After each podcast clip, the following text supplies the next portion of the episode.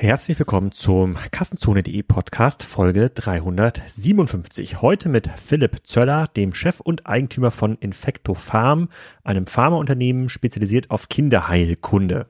Jetzt werdet ihr euch fragen, was ist das denn hier für ein Thema im E-Commerce Podcast? Das ist aus meiner Sicht ein sehr spannendes Thema, weil mich das super interessiert, das ganze Thema Health Tech und weil es natürlich viele Bezüge in die Handelslandschaft gibt. Wie stellt man Produkte her?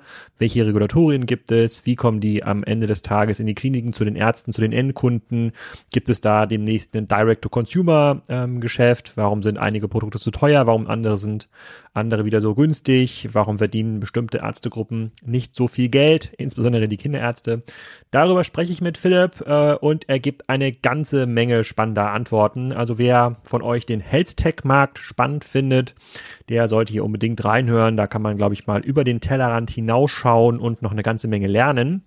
Ansonsten möchte ich mich natürlich entschuldigen, dass hier so ein bisschen Verzug ist in den Aufnahmen. Ich komme hier kaum hinterher mit den Podcast-Aufnahmen, weil wir so viele coole Gäste haben für die Spriker Excite am 7. Oktober. Das ist ja unser eigenes kleines Firmen-Event, wo ein paar tausend Leute online zuschauen, ein paar hundert Leute vor Ort in der Kulturbrauerei und dort Gäste erleben wie äh, Leon Sochard, dem weltweit führenden Mentalisten, ähm, dann unter anderem Guy Kawasaki ähm, vor Ort und viele, viele andere. Wir erzählen ein bisschen was zur Produktroadmap, was mit Spiker passiert bisher. Partner sind da, Kunden sind da und man kann vor Ort auch wieder feiern, habe ich, glaube ich, gelesen in den letzten Anordnungen von der Stadt. Ähm, also auch tanzen sogar, aber ich glaube nur tanzen mit Maske. Mal schauen, ob das da wahrgenommen wird. Und gleichzeitig ähm, helfen wir natürlich auch ein bisschen mit, bei der Konferenz von unserem Hauptinvestor Project A. Die machen nämlich am nächsten Tag, am 8.10. in Berlin wieder die Project A Knowledge Konferenz. Und äh, die muss, glaube ich, jeder gesehen haben, der sich für das Thema digital interessiert. Das ist so eine Druckbetankung für alle digitalen Themen. Ähm, da sind wieder alle Experten aus dem ganzen Ökosystem versammelt und geben kostenlos ihr Wissen weiter. Und ihr könnt auch kostenlos teilnehmen mit dem Code Spriker21 2020 könnt ihr euch bei der Project A Knowledge Konferenz anmelden und dann werdet ihr auch da durchgelassen. Also es kann nicht jeder kommen, aber ihr, die ihr den Kassenzonen Podcast hört, ihr qualifiziert euch schon für die Project A Knowledge Konferenz. Ich verlinke das natürlich in den Show Notes und würde mich freuen, wenn wir, uns, dort zumindest virtuell sehen. Ich glaube, das ist nämlich im Wesentlichen virtuell, während die Spriker-Konferenz am Vortag äh, zumindest hybrid ist. Also ein paar hundert vor Ort, ein paar tausend im Stream und relativ viel gute Unterhaltung ist da garantiert. Genauso viel gute Unterhaltung, wie ihr jetzt in den nächsten 45 Minuten bekommt mit Philipp Zöller. Philipp, herzlich willkommen zum Kassenzone Podcast. Eine Folge, auf die ich mich schon lange gefreut habe. Heute geht es über das Thema Pharma, Pharmaindustrie. Wie verändert sich dieser Markt? Welche Rolle spielen da ähm, ja, Digitalisierungsvorhaben? Welche Rolle spielen die großen neuen Digitalapotheken? Amazon? Äh, was hat sich jetzt verändert durch den Aufstieg von BioNTech? Und Co. Äh, und äh, bevor ich da jetzt noch weiter einsteige, gebe ich dir mal die Möglichkeit, dich selber mal vorzustellen. Also wer bist du und was macht ähm, eigentlich Infecto Farm ganz genau? Ja, hallo Alex, äh, vielen Dank für die Einladung zum Podcast. Ähm, genau, also mein Name ist Philipp Zöller. Ich bin äh, Geschäftsführer der Gesellschafter der Firma Infecto Farm. Äh, kurz zu meiner Person. Ich bin ähm, 36 äh, Jahre alt, Vater von drei Kindern, habe von der Ausbildung her Pharmazie studiert. Und ähm, was sicherlich zu meiner Person noch relevant ist, ich bin leidenschaftlicher äh, Borussia Dortmund-Fan. Also neben der Familie und dem Unternehmen ist äh, die Leidenschaft für den Fußball bei mir dominant. Und genau, und was, äh, was ich beruflich mache, ich bin seit 2012, Anfang 2012 hier im Unternehmen aktiv, äh, zum Unternehmen Infectofarm. Wir sind ähm, das ich glaube, so kann man sagen, das führende Unternehmen im, im Bereich der Kinderheilkunde in Deutschland. Äh, das Unternehmen wurde 1988 durch meine Eltern gegründet und äh, mein Vater ist leider Ende 2011 ganz plötzlich äh, verstorben. Und ich war zu der Zeit in Berlin, habe meine Promotion absolviert und wir hatten halt überlegt, was, was, wie sollen wir weitermachen. Und meine Mutter, meine Schwester und ich, wir haben uns zusammengesetzt und haben entschieden, komm, wir versuchen das Unternehmen drei Jahre stabil zu halten und wenn wir das schaffen, dann versuchen wir auch weiter zu wachsen. Und äh, so sind wir dann 2012 gestartet und ähm, haben tatsächlich die Erfolgsgeschichte der Jahre davor bis heute weiterschreiben können. Wir sind jetzt ähm, gut 30 Jahre alt, äh, wie gesagt 1988 gegründet. Der Name Infectofarm kommt daher, dass unser erstes Produkt ein Penicillinsaft war. Also ein Penicillin ist das wahrscheinlich bekannteste ähm, ähm, Antibiotikum, was man kennt. Ähm, total generisch. Generisch bedeutet, es kann jeder quasi in ein Arzneimittel, in einem Arzneimittel als Wirkstoff einsetzen, ist nicht mehr patentgeschützt. Und die Idee meines Vaters 1988 mit dem ersten Produkt war eben ein Infektozilin Fortesaft und der Name sagt es eigentlich schon, es ist Penicillin drin und der war hochkonzentriert.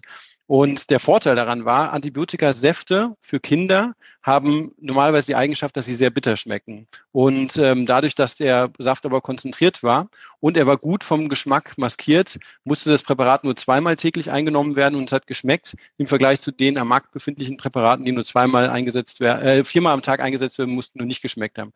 Und das war tatsächlich ein Riesenvorteil für die Therapie, für Ärzte, für Mütter und für die Kinder und hat die Therapietreue verbessert.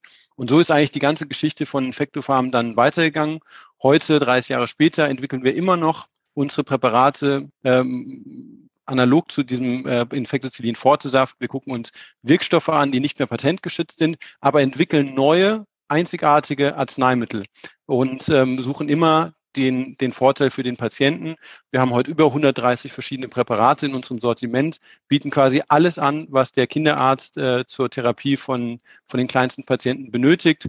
Das Einzige, was wir in unserem Portfolio nicht haben, und das ist ganz relevant in der Kinderheilkunde, sind Impfstoffe. Das ist noch den großen Forschenden vorbehalten. Aber auch hier sind wir in losen Gesprächen mit großen forschenden Unternehmen, ob es hier nicht Möglichkeiten der Kooperation gibt.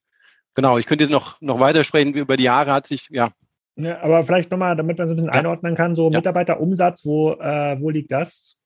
Genau. Also wir haben äh, aktuell hier am Standort in Heppenheim, wir sitzen in Heppenheim, das ist eine halbe Stunde südlich von Frankfurt. Heppenheim kennen wahrscheinlich einige, das ist äh, der Wohnort von Sebastian Vettel, ähm, auch Vettelheim genannt.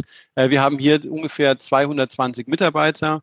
Ähm, wir wachsen vom Umsatz als auch von Mitarbeitern im Schnitt so ungefähr 10 bis 15 Prozent pro Jahr, machen dieses Jahr wahrscheinlich so knapp 200 Millionen Euro Umsatz. Ähm, genau.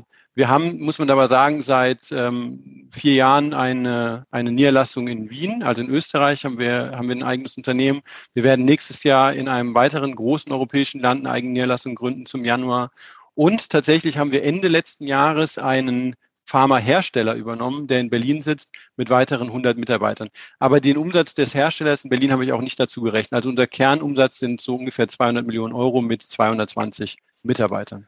Und ihr habt ja auch, das kann man ja beim äh, Bundesanzeiger auch einsehen, ja auch eine, äh, eine sehr ordentliche Umsatz äh, sozusagen in Rendite im deutlich zweistelligen Bereich. Und wenn ich mir die Zahlen so angucke, 200 Mitarbeiter, 200 Millionen Umsatz, hohe Umsatzrendite, das ist ja fast ein Software. Unternehmen. Wie, wie, kann das, wie kann das sein? Weil ich habe immer gedacht, so ein Pharmaunternehmen, das muss ja forschen, äh, Medikamente irgendwie herstellen, vertreiben. Ja. Äh, irgendwie 70 Prozent des Unternehmens sind Außen, äh, äh, Außendienst und klar, am Ende bleibt bei einem sehr hohen Umsatz noch eine auskömmliche Marge. Das sieht man ja bei vielen großen Pharmakonzernen, aber das fand ich jetzt schon sehr erstaunlich. Seid ihr da anders aufgestellt als andere? Genau, also der, der, der Grund, warum wir tatsächlich ähm, sehr profitabel arbeiten, liegt daran, dass wir ähm, unsere Kosten sehr gut im Griff haben. Also ein klassisches Pharmaunternehmen hat deutlich mehr Mitarbeiter bei äh, ungefähr 200 Millionen Euro Umsatz. Ähm, wir haben keine eigene Produktion. Wie gesagt, letztes Jahr haben wir einen Hersteller übernommen in Berlin, aber davor hatten wir keine eigene Produktion. Das sind natürlich Kosten, die wir dadurch einsparen können.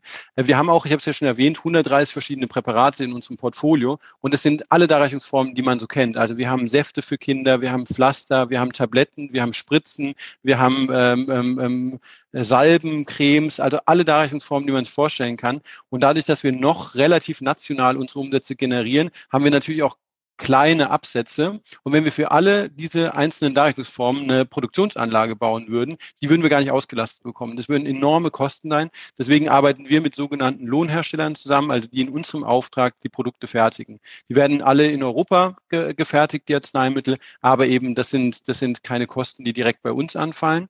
Und der andere totale Vorteil bei unserem System ist und was uns auch wirklich unterscheidet von, sagen wir mal, 98 Prozent aller anderen Pharmaunternehmen in Deutschland. Wir sind, wir verstehen uns als innovatives Pharmaunternehmen, weil wir immer neue Arzneimittel äh, entwickeln. Aber wir haben keinen Außendienst. Also wir haben nicht den klassischen Pharma-Außendienst, der mit dem Auto zum, zum Kinderarzt fährt oder zum HNO-Arzt oder zum Dermatologen und dort in fünf Minuten versucht, ein neues Produkt vorzustellen, wieder fährt, sondern wir haben ein ganz eigenes Marketingkonzept, ähm, was auf produktneutrale wissenschaftliche Fortbildung für Ärzte basiert. Und dieses Konzept ist wirklich über 30 Jahre sehr nachhaltig in, äh, entwickelt und entstanden, hat am Anfang sehr viel Geld gekostet. Jetzt ist dieses System aber etabliert und ermöglicht uns natürlich, weitere Produkte immer wieder in diesen Kanal mit reinzuwerfen. Damit erreichen wir unsere Zielgruppe, die Kinderärzte, wunderbar. Und dadurch schaffen wir es natürlich, unsere, unsere Marketingkosten auch im Griff zu halten. Ja, das ist das, äh, das Konsilium, was du genau. ansprichst. Meine Frau ist ja Kinderärztin, die kennt das auch. Die äh, konnte sofort mit eurem Unternehmen was ähm, anfangen und ähm, im und äh, die Kinderärzte freuen sich immer, wenn es die nächste sozusagen Fortbildungseinladung von, äh, von euch gibt. Ich war selber mal bei einer, weil ich ja meine Frau abgeholt ähm, habe, tatsächlich in, ah, ja. in, in, Berlin und habe mir das mal angeschaut. Äh, sieht im Grunde genommen aus wie eine, wenn für die E-Commerce-Zuhörer hier sozusagen, es gibt so einen kleinen Messeteil mit ähm, gutem Essen, was ungewöhnlich ist für Fortbildung für Ärzte. Meistens gibt es ganz schlechtes, ganz schlechtes äh, Essen. Es gab gutes, ein gutes Buffet, einen riesigen Saal mit gefühlt so 1200 Plätzen. Ja, okay. Und vorne standen äh, ähm, sozusagen Menschen vom Fach, ähm, also in der Regel Ärzte, die dann irgendwie Studien vorgestellt haben, äh, neue Therapie. Äh, Erkenntnisse und äh, ich glaube, gefühlt um 80 Prozent im Raum waren tatsächlich Kinderärzte und die ist auch genau. wirklich interessiert Alex, wo, und wo war das? In welcher Stadt war das? Berlin. Das war in Berlin, genau. Das war in, äh, genau, das war wahrscheinlich im Maritim hinter der neuen Nationalgalerie. Mhm. Ähm, darf ich mal ein bisschen was zu dem Konsilium sagen, weil das macht uns wirklich aus äh, als als Pharmaunternehmen. Also dieses Konsilium, das besteht ja auch in unserem Namen. Wir heißen ja Infecto Pharma Arzneimittel und Konsilium GmbH.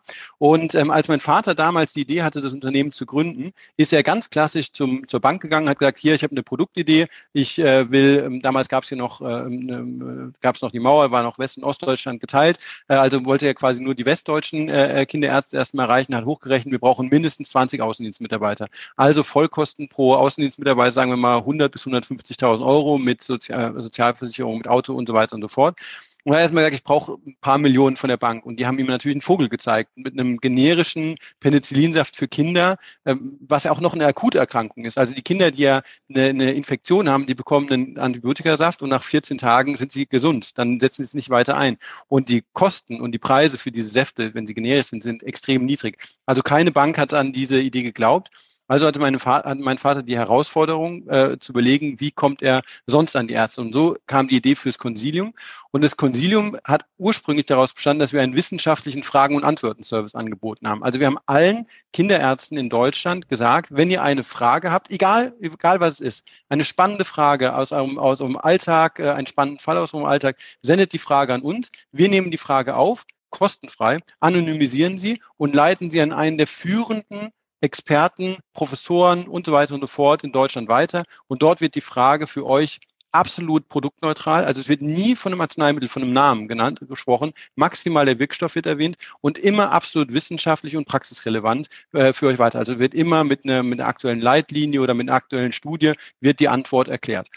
Und äh, das wurde tatsächlich super gut angenommen. Also viele Kinderärzte haben diesen Service angenommen und irgendwann haben wir gemerkt, okay, das ist extrem viel Aufwand, was dahinter ist und es profitiert immer nur der einzelne Arzt davon. Und so ist dann über die Zeit die Consilium-Hefte entstanden.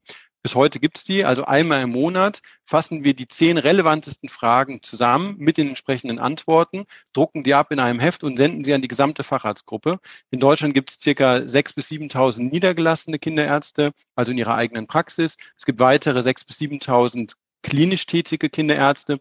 Und wir haben in unserem Pool noch weitere 6000 Allgemeinärzte in eher ländlichen Gebieten, die einen hohen Kinderanteil haben. Also wir haben eine Zielgruppe von 18.000 äh, ähm, äh, ähm, ähm, Ärzten und an die senden wir einmal im Monat unaufgefordert diese Fragen weiter. Und das dritte Bestandteil, und dann irgendwann haben wir gesagt, Mensch, dieses Konsilium müssen ja, wir live. Per, per, Post, per E-Mail? Per Post, ganz, per nein, ganz klar, ganz, nein, nein, nein, per Post, per Post. Also wir schicken wirklich ein, ein, ein, ein, ein so ein Magazin und es hat damit quasi, das ist das Magazin für Ärzte mit dem höchsten Impact. Also quasi jeder einzelne Niedergelassenarzt äh, bekommt dieses, ähm, äh, oder Niedergelassen- und Klinikarzt, die ich gerade erzählt habe, bekommt dieses, diesen, dieses Heft. Und der dritte Bestandteil des Konsiliums, und das ist der relevanteste, von dem du gerade gesprochen hast, sind unsere Fortbildungen. 1991 haben wir dann gesagt, wir müssen das Konsilium live machen. Und ähm, das erste Konsilium live, die erste Fortbildung war 1991 im Kurhaus in Wiesbaden mit 400 Teilnehmern damals. Und heute ist das Consilium Live, findet immer übers Wochenende über Christi Himmelfahrt statt, beim ersten Mal. Und wir wiederholen es immer im Herbst, am letzten Oktoberwochenende, ähm, meistens dann in Berlin. Äh, und dieses Consilium Live hat heute pro einzelner Fortbildung 1200 bis 1500 Teilnehmer. Und weil du gerade erwähnt hast, dass es gutes Essen gab, ja, es gab gutes Essen, aber, und das ist mir auch ganz wichtig jetzt zu sagen, diese Fortbildungen sind vom wissenschaftlichen Programm und von der Kaffee- und Mittagspause kostenfrei für die Ärzte. Alles andere, Parkticket, Anreise, Übernachtung und so weiter und so fort, wird auf eigene Kosten getragen. Und das ist eigentlich das, das, das Erfolgsgeheimnis. Also die Ärzte kommen am Wochenende auf eigene Kosten zu uns, äh, genießen dann eine wahnsinnig gute Fortbildung, die wirklich absolut hundertprozentig produktneutral, wissenschaftlich und praxisrelevant ist. Und weil diese drei Faktoren eingehalten werden, reichen wir jede einzelne Fortbildung, jedes einzelne Heft, jede einzelne Frage bei den Landesärztekammern ein und diese Landesärztekammern zertifizieren diese, diese Services. Und damit bekommt jeder Arzt, der die teil, der teilnimmt, der das Heft liest, der zu dem, äh, zu dem Kongress kommt, bekommt sogenannte CME-Punkte. Und ein niedergelassener Arzt muss verpflichtend 250 CME-Punkte in fünf Jahren sammeln. Er muss sich quasi stetig weiterbilden, um seine Kassenzulassung zu behalten. Und das ist natürlich ein, ein, ein, ein, ein wahnsinniges Fund. Und wenn man sich einmal so unser Marketing-Schaubild bei unserer Firmenpräsentation anschaut, dann sieht man, wir gehen nicht zum Arzt, sondern der Arzt kommt zu uns, indem er die Services in Anspruch nimmt. Und dort haben wir natürlich dann die Möglichkeit, in den Mittagspausen, in den Kaffeepausen an unseren Ständen über unsere Produkte zu sprechen. Und das ist natürlich ein wahnsinniges Vertrauen, was über die Jahre entstanden ist. Das ist ja Best Practice Content Marketing, könnte man das ja. Äh, Best Practice Content Marketing, genau, ja. Und äh, das, ja, also das, das sind die verschiedenen äh, ähm, ähm, äh, Bestandteile des Konsiliums und das macht auch total Spaß und hat ja mehrere Vorteile. A, meine Mutter hat es immer so schön erzählt, also gerade ein Kinderarzt, der hat ja meistens ein, ein, krankes Kind, also ein schreiendes Kind, eine hysterische Mutter eventuell, heutzutage vielleicht sogar noch einen hysterischen Vater im, im, im, im, im Wartezimmer. Er hat natürlich auch nicht die Zeit, unter der Woche dann in Ruhe mit einem Außendienstler über ein neues Produkt zu sprechen.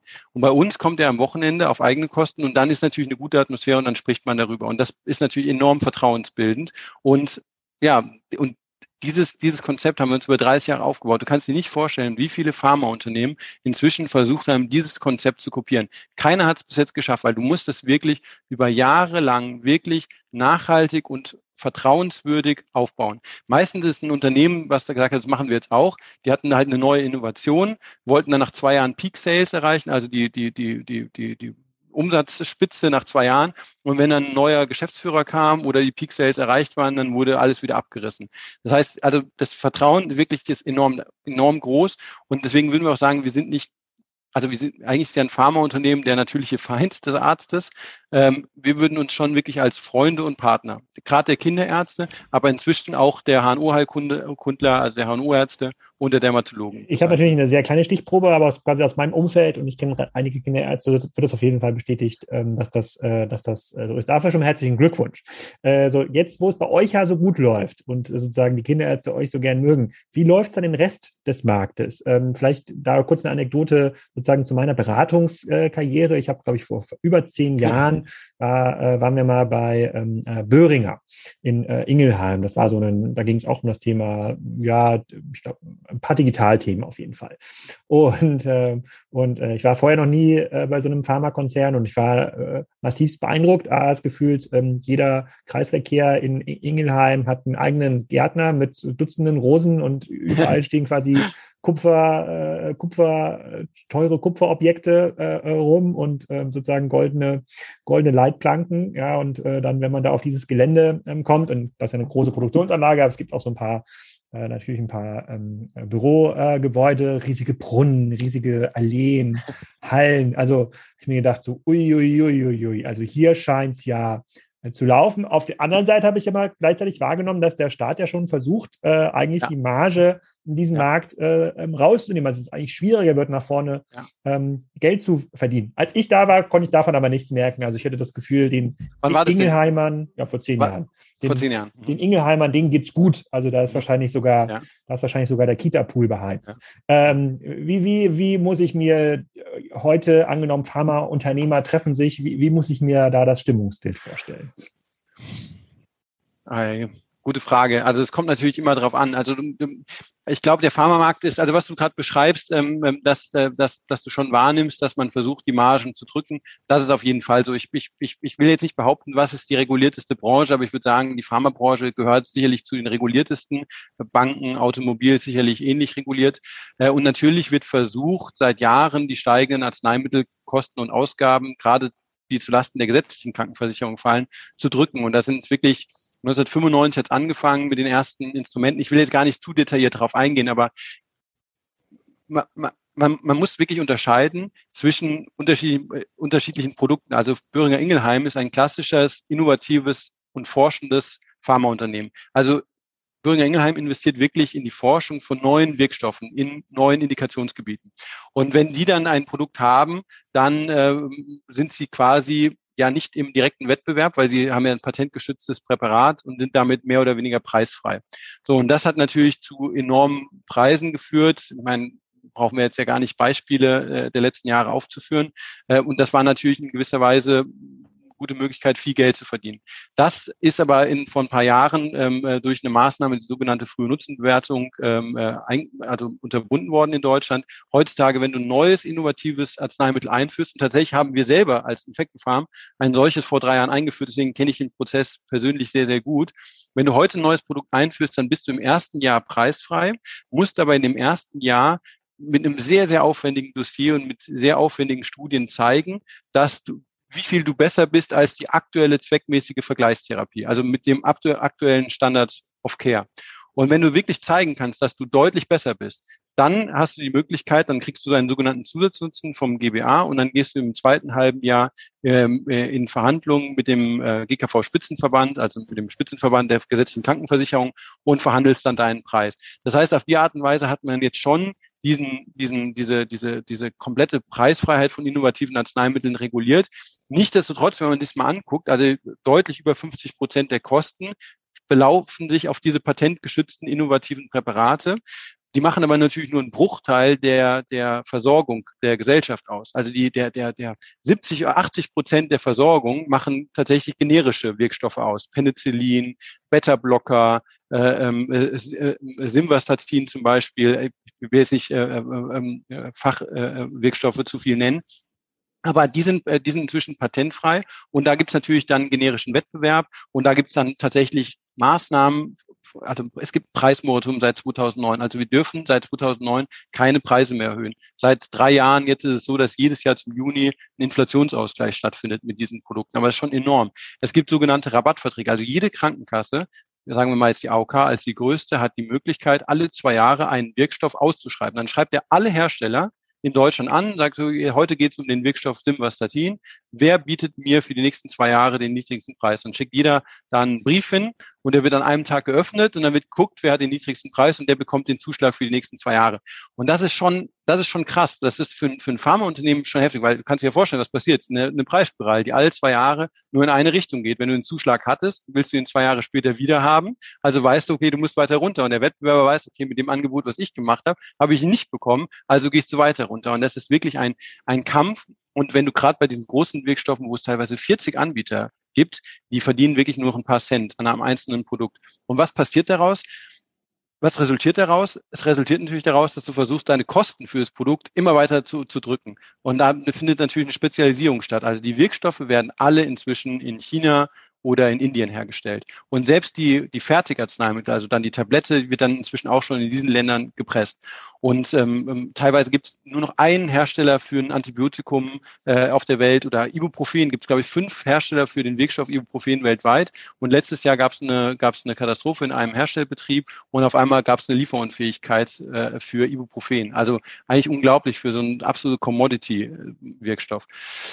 Ja, und das, heißt, das, das, was der Staat jetzt im ja? Rahmen der Corona-Krise gefordert hat, da gab es ja jetzt, ja, da, da, da, da, da gab es ja dann das Thema ähm, hier Handschuhe und Masken und genau, natürlich auch ja. Medikamente sozusagen äh, schnell zurück die Produktion nach, äh, nach Europa. Das ist eigentlich gar nicht mehr möglich. Nein, völlig, äh, völlig, völlig verrückt. Also das möchte ich wirklich sehen. Also da müssten wir, müssten wir wirklich unser ganzes System und ich will jetzt hier nicht, ich will jetzt nicht aufs System raufschlagen, weil ich bin auch der Meinung, dass wir natürlich die gesetzlichen Krankenkassen entlasten müssen und äh, dass man irgendwo natürlich natürlich einen Wettbewerb und die Kosten reduzieren muss. Aber wenn man jetzt sagt, wir wollen in Zukunft, dass äh, Penicillin auch in Europa einen Herstellbetrieb gibt, der hat höhere Lohnkosten, der muss erstmal aufgebaut werden, der muss qualifiziert werden und die der Wirkstoff und die Arzneimittel, die aus dieser Fabrik kommen, die konkurrieren ja mit den indischen und mit den chinesischen. Die, die verlieren ja jeden einzelne Ausschreibung bei diesen Rabattverträgen mit den Krankenkassen. Das heißt, du musst erstmal eine, eine, eine Fabrik bauen für teures Geld und die muss dann warten, bis die nächste Pandemie kommt, um, um dann zu laufen. Die läuft ja dann nicht.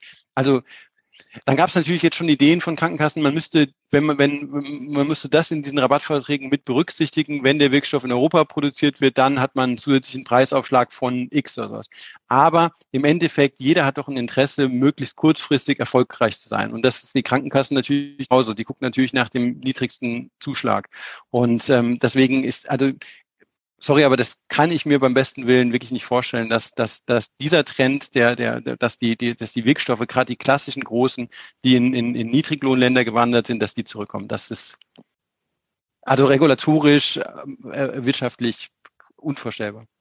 Und, und, und jetzt nochmal, aber jetzt noch, ja, okay. sorry. Ja, ja. Mach, mach ich, lass mal Ja, genau, genau, genau. Jetzt, jetzt, jetzt nochmal, in, in, vielleicht wäre das ja auch die Frage, wie du das gestellt hast. Jetzt, jetzt Jetzt musst du überlegen, also jetzt, jetzt ist der Markt total reguliert. Es gibt diese frühe Nutzenwertung für die patentgeschützten Präparate und es gibt diese Maßnahmen wie Preismotoren, Rabattverträge, Festbeträge äh, für die generischen Wirkstoffe.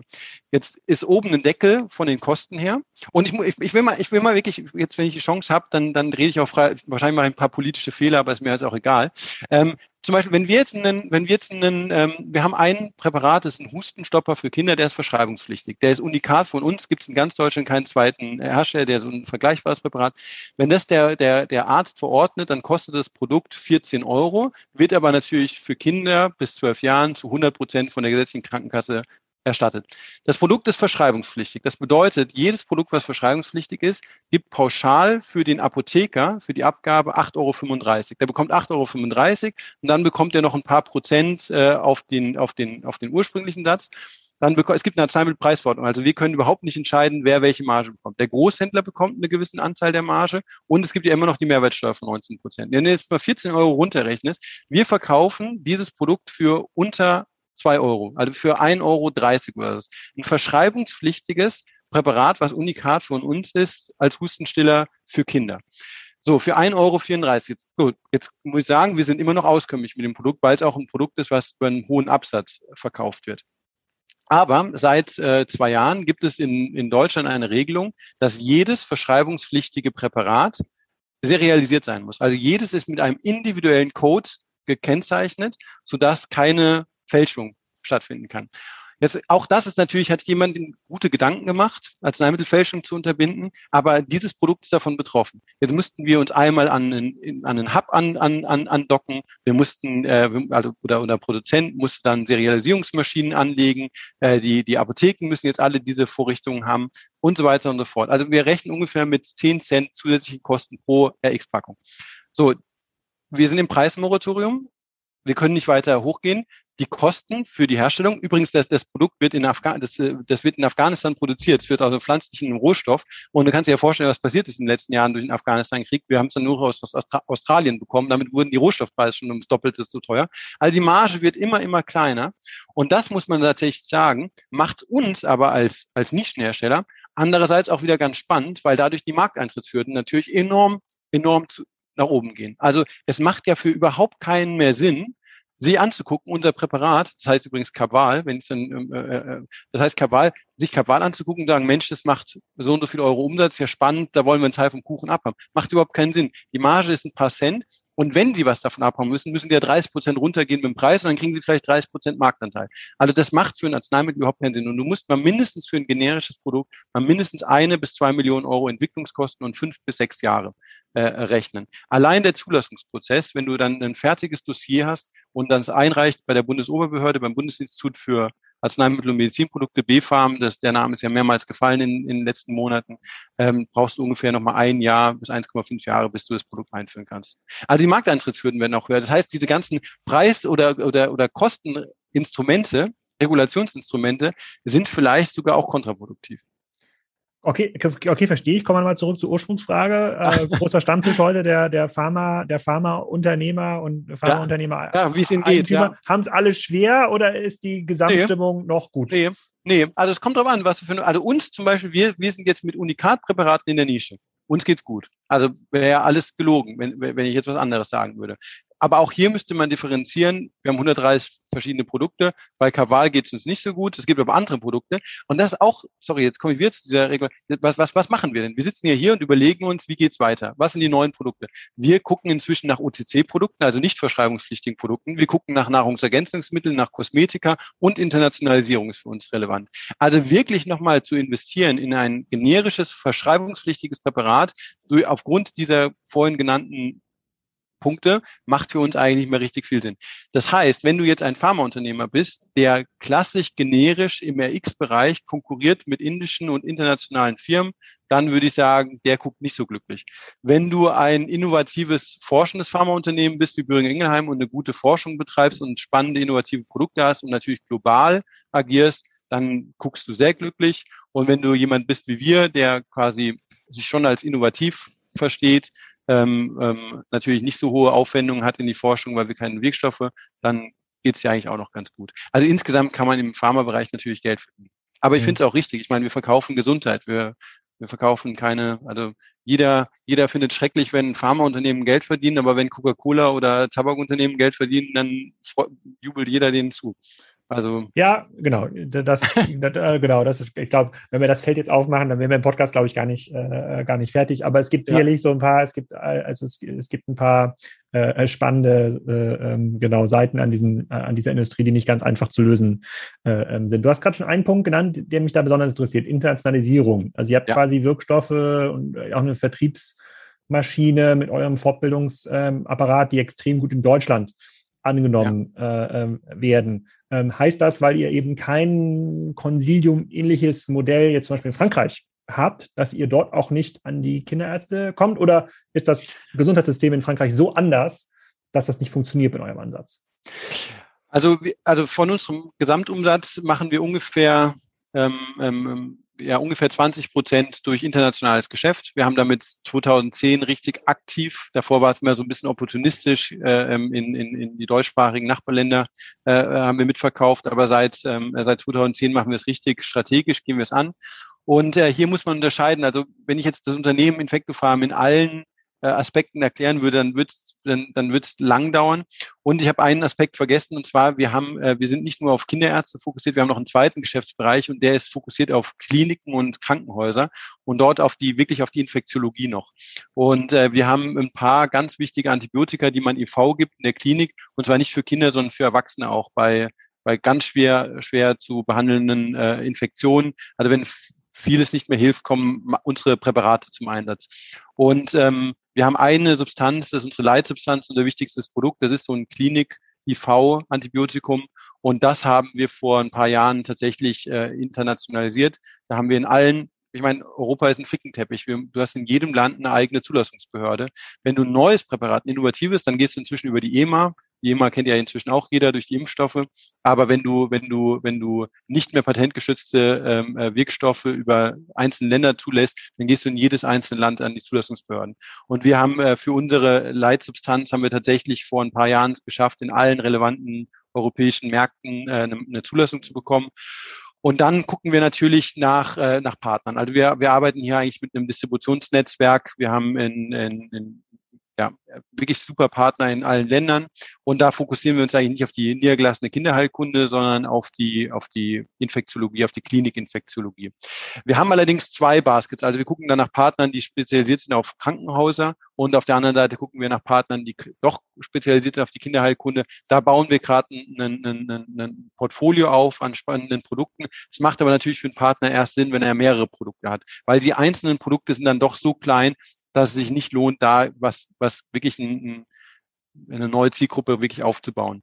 Und die, diese Partner, mit denen wir arbeiten, die haben meistens den klassischen Ansatz. Also die haben schon, die arbeiten mit, mit Außendienst. Und ich habe ja erwähnt, vor vier Jahren haben wir in Österreich eine eigene Niederlassung gegründet. Auch dort arbeiten wir mit dem klassischen Außendienst. Und nächstes Jahr gehen wir in, im Januar starten wir in einem großen europäischen Land und auch dort arbeiten wir mit dem klassischen Außendienst. Tatsächlich haben wir hier sogar, das, äh, da, da haben wir das Produkt schon länger am Markt äh, durch einen Partner gehabt und jetzt ist der Lizenzvertrag ausgelaufen und jetzt haben wir uns darauf geeinigt, dass wir quasi das große, einen großen Teil des Teams übernommen haben und das Geschäft selber machen. Für uns auch spannend, weil wir natürlich auch eine, eine gewisse Marge damit verdienen können.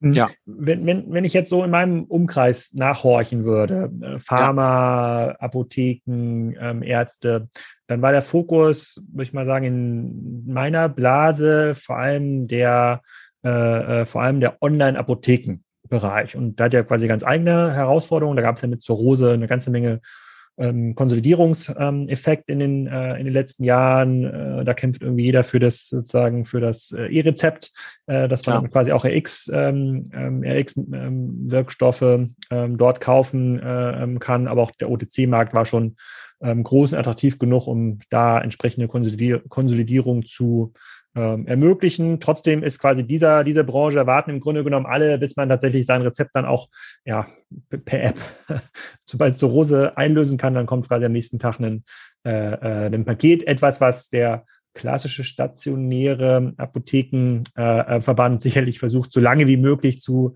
ähm, verhindert, um die Nahversorgung äh, sozusagen aufrecht zu erhalten. Sozusagen, du, du kennst die Argumente, da ist ja quasi, äh, ähm, da, ähm, äh, da hat ja quasi jede Seite so eine ganz eigene Sicht auf den, auf den Markt. Wenn du jetzt einen Gründer wärst, so mit Digital-Background, würde es aus deiner Sicht noch Sinn machen, in diesen ja, sagen wir mal, im, benennen wir mal die Branche so Versandapotheken, Versandmedikamentemarkt, da was zu tun oder ist das eigentlich der falsche Blick?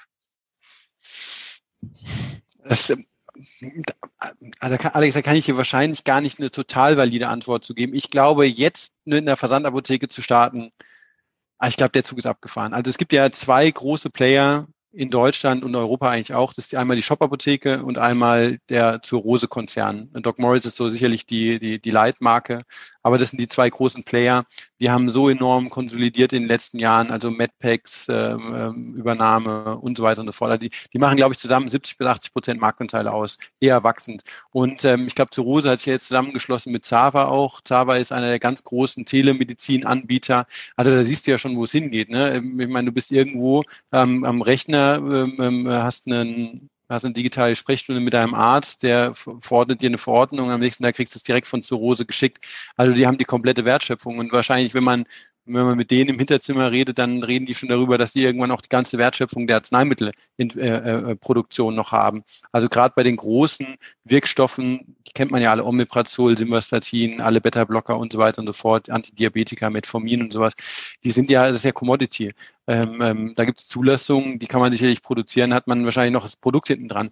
Da hat man natürlich um viele. Das, um, um das Argument ja, kurz zu verstehen, also dann dein Argument ja. wäre, es gibt dann quasi eine Rose Eigenmarkenkollektion. Genau, äh, gibt es ja jetzt schon. Genau. genau. Äh, und da sozusagen äh, Hustensaft, sozusagen Kopfschmerz, Genau. Äh, ähm, äh, Gibt es auch jetzt schon. Also wenn du in die Apotheke gehst, äh, in, in, deine stationäre Apotheke und es ist eine Apotheke, die gehört zu einem irgendeinem Apothekenverbund, dann gibt es da auch schon die, die ELAC Aspirin oder, oder, oder Cetirizin oder Ibuprofen so, oder, oder Diclofenac-Gel oder sowas. Das sind auch schon Eigenmarken, die dahinter stehen.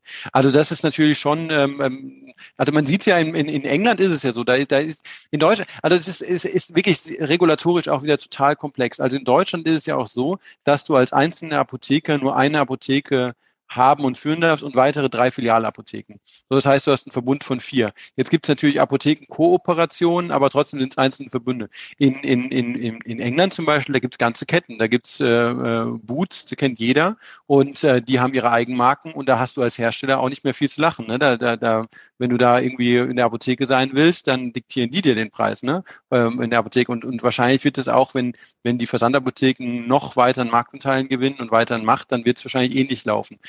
Ähm, ist denn, ist denn, ist, ist ja? denn dein Interesse als Pharmaunternehmer ja. eigentlich eine, eine, eine, sehr starke Zersplitterung des Marktes, wo du sagst, eigentlich ist es für dich vorteilhaft, wenn es viele, viele Player gibt, viele Großhändler, viele Apotheken, oder ist mhm. es, oder siehst du einen strategischen Vorteil, wenn es quasi ein starkes Zurose, Shop-Apotheke oder andere Konglomerate gibt, weil du sagst, okay, dann, dann ja. entwickle ich mit denen Eigenmarke für Generika äh, äh und wer dann. Äh, werd da sind wir, da, nein, da sind, da, da sind wir, wir spielen in dem Spiel nicht mit. Also da muss ich sagen, das kann ich zum Glück einigermaßen entspannt von außen beobachten.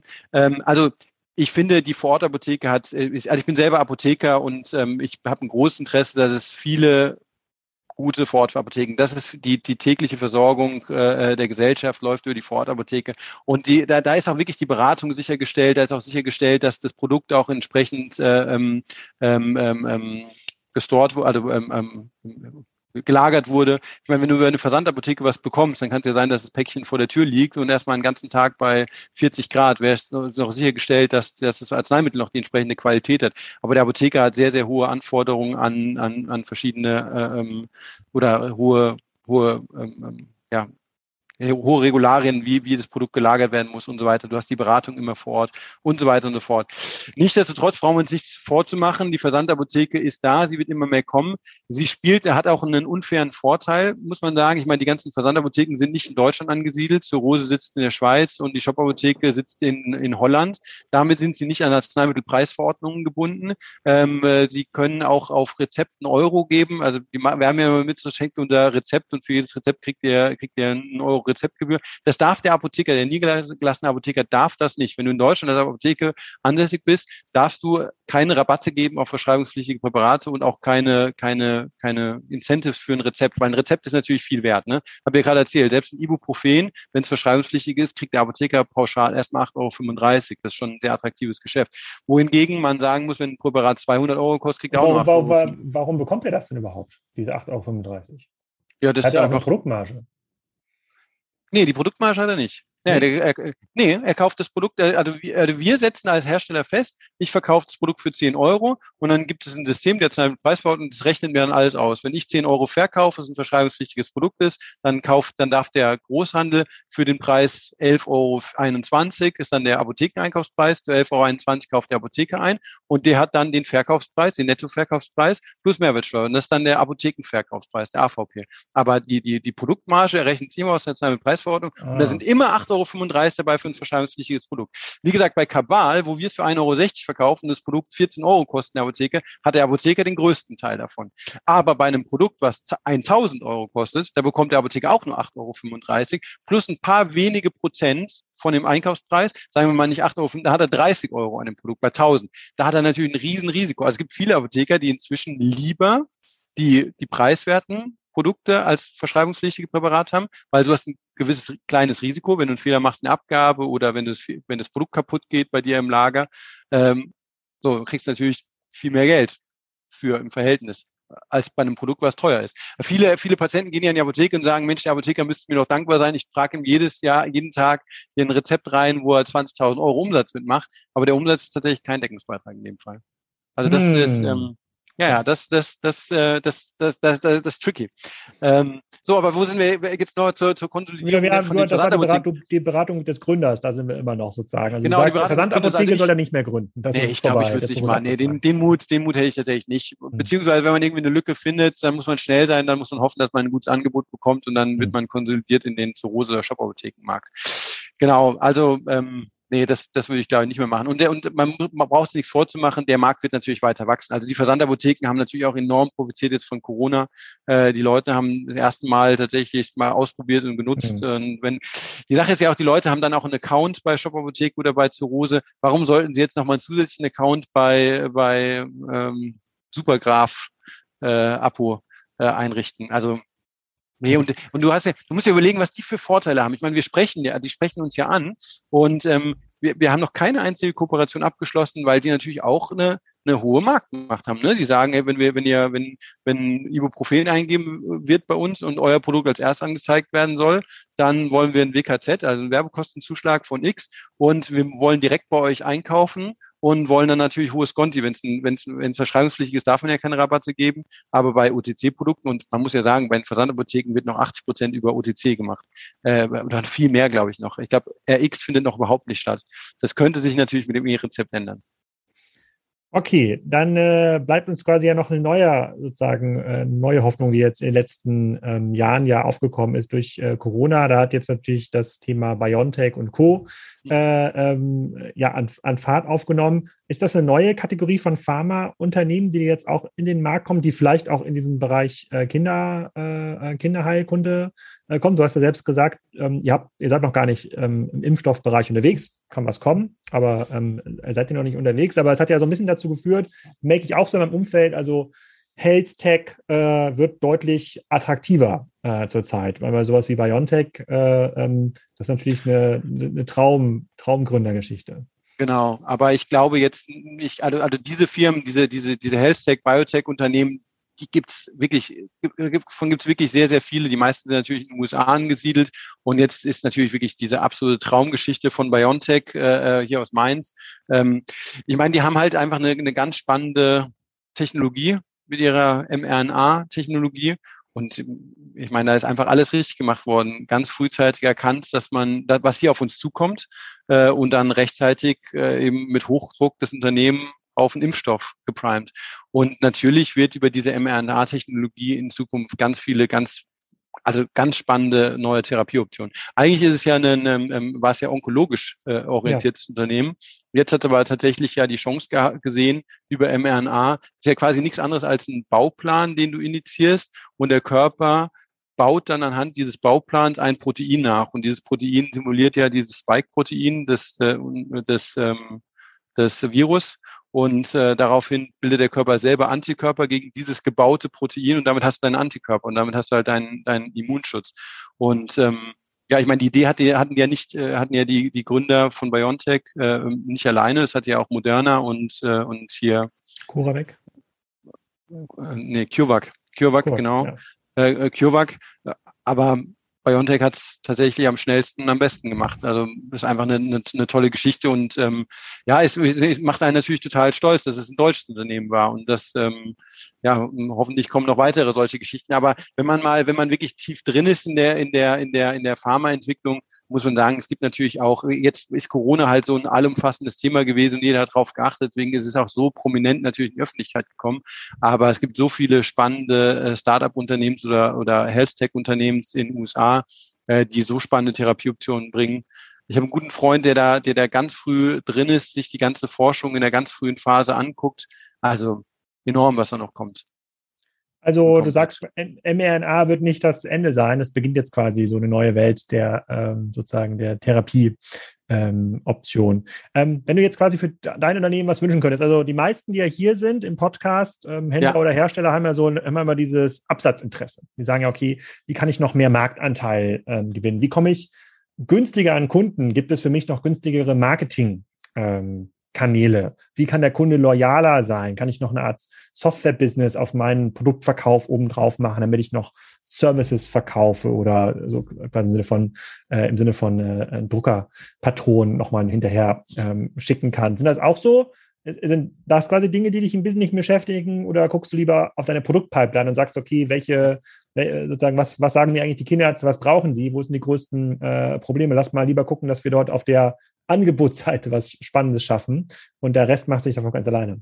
Ja, also Alex, äh, äh, natürlich beides, aber letzteres primär. Also wir gucken, also da, da ist unser ganz großer Vor äh, Fokus drauf. Wir gucken, wie können wir unsere Produktpipeline, unsere mhm. Angebote verbessern und erweitern. Ähm, nicht nur wir gucken ja nicht nur stoffliche Arzneimittel, Medizinprodukte an. Es gibt inzwischen in Deutschland als Referenzland weltweit, gibt es auch sogenannte DIGAs, das sind digitale Gesundheitsanwendungen, also Apps auf Rezept.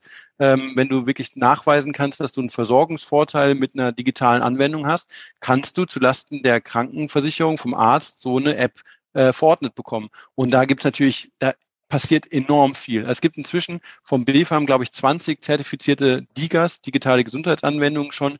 Da sind so tolle Sachen mit dabei und da werden die nächsten Jahre viele Dinge kommen. Sowas gucken wir uns natürlich auch an. Aber primär gucken wir, wir haben unseren Channel, wir haben unser Consilium, wir haben unser Ohr an der Schiene, in dem wir jeden Tag im Kontakt sind mit den Kinderärzten. Wir kriegen ja auch durch diese Fragen, die uns erreichen, im Fragen und Antworten. Das sind 35 pro Tag. Übrigens 50 Prozent davon gehen um den Themenkomplex Impfstoffe. Das zeigt auch, wie, wie wie, wie, wie, wie, wie produktneutral dieser Service ist. Ne? 50 Prozent der Fragen gehen zu einem Produkt, wo wir gar kein Produkt haben, äh, wo, wo wir nichts anbieten. So. Also wir kriegen natürlich mit, wo ist der Medical Need und versuchen neue Produkte äh, primär zu entwickeln.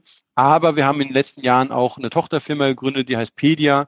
Äh, die fokussiert sich mehr auf, äh, auf, äh, auf Mütter und auf die Kinder selbst. Ähm, deswegen haben wir auch einen, wir haben einen Instagram-Account, aber der ist, äh, der ist noch klein. Ähm, wir gucken natürlich, wie erreichen wir, wir wollen für unsere Zielgruppe da sein, auch für die Mütter und für die, für die, für die Patienten selbst. Aber unser primärer Schwerpunkt sind natürlich die, die Ärzte.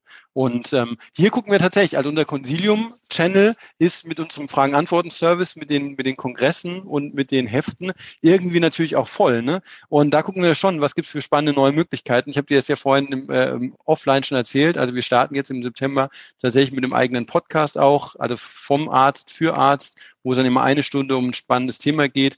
Das sind natürlich einfach zusätzliche Services, die wir anbieten, zusätzliche Kontaktpunkte natürlich auch, um unsere Zielgruppe eng an uns natürlich zu binden und das Vertrauen weiter zu stärken. Und dann haben wir natürlich Möglichkeiten, spannende Produkte einzuführen. Und man muss auch sagen, dadurch, dass wir jetzt enorm gewachsen sind in den letzten Jahren und wir sind, ich glaube, das kann man so sagen, schon klarer Marktführer im Bereich der Kinderheilkunde. Wir werden natürlich auch total spannend für internationale Großkonzerne. Also wir arbeiten mit den größten Pharmaunternehmen der Welt zusammen, von von Novartis über, über GSK, über MSD, also Merck Sharp Dome. Wenn die ein Produkt haben, was in der Kinderheilkunde relevant und spannend ist, dann macht es für die auch keinen Sinn, in Deutschland eine Außendienstlinie mit 50 Mann aufzubauen, um mal für zwei Jahre ein Produkt zu bewerben.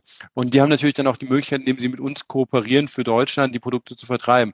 Vor 10, 20 Jahren war es noch schwierig, uns äh, als attraktiven Partner darzustellen, aber inzwischen wenn sich ein Unternehmen mit Deutschland beschäftigt und guckt, wer ist, wer ist die beste Zugang zur Kinderheilkunde, dann kommt er zwangsläufig auch auf uns.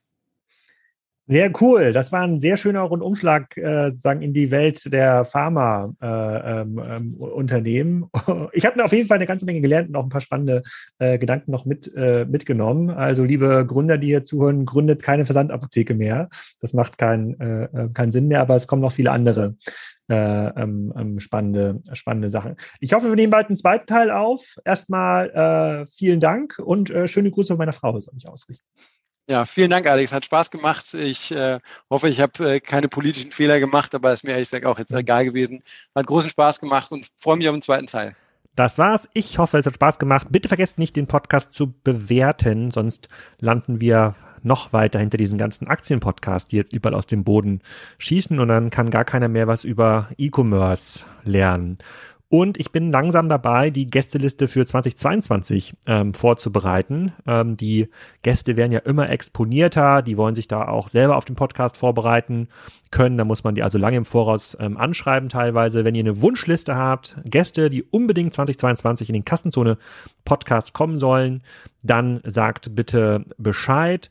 Gleichzeitig könnt ihr auch nochmal vorbeischauen im Commerce Talks Podcast. Das ist der Podcast, den ich auf Englisch mache mit ähm, Entscheidern aus dem Handel und von Herstellern ähm, aus der ganzen Welt. Da war zum Beispiel letzte Woche zu Gast der Chef von Okado Solutions. Habe ich noch nicht geschafft hochzuladen, aber wenn ihr den Podcast abonniert, kriegt ihr automatisch Bescheid, wenn das äh, live ist. Müsste auch nächste Woche der Fall sein. In diesem Sinne ein schönes Wochenende oder eine schöne Woche, je nachdem, wann ihr diesen Podcast hört.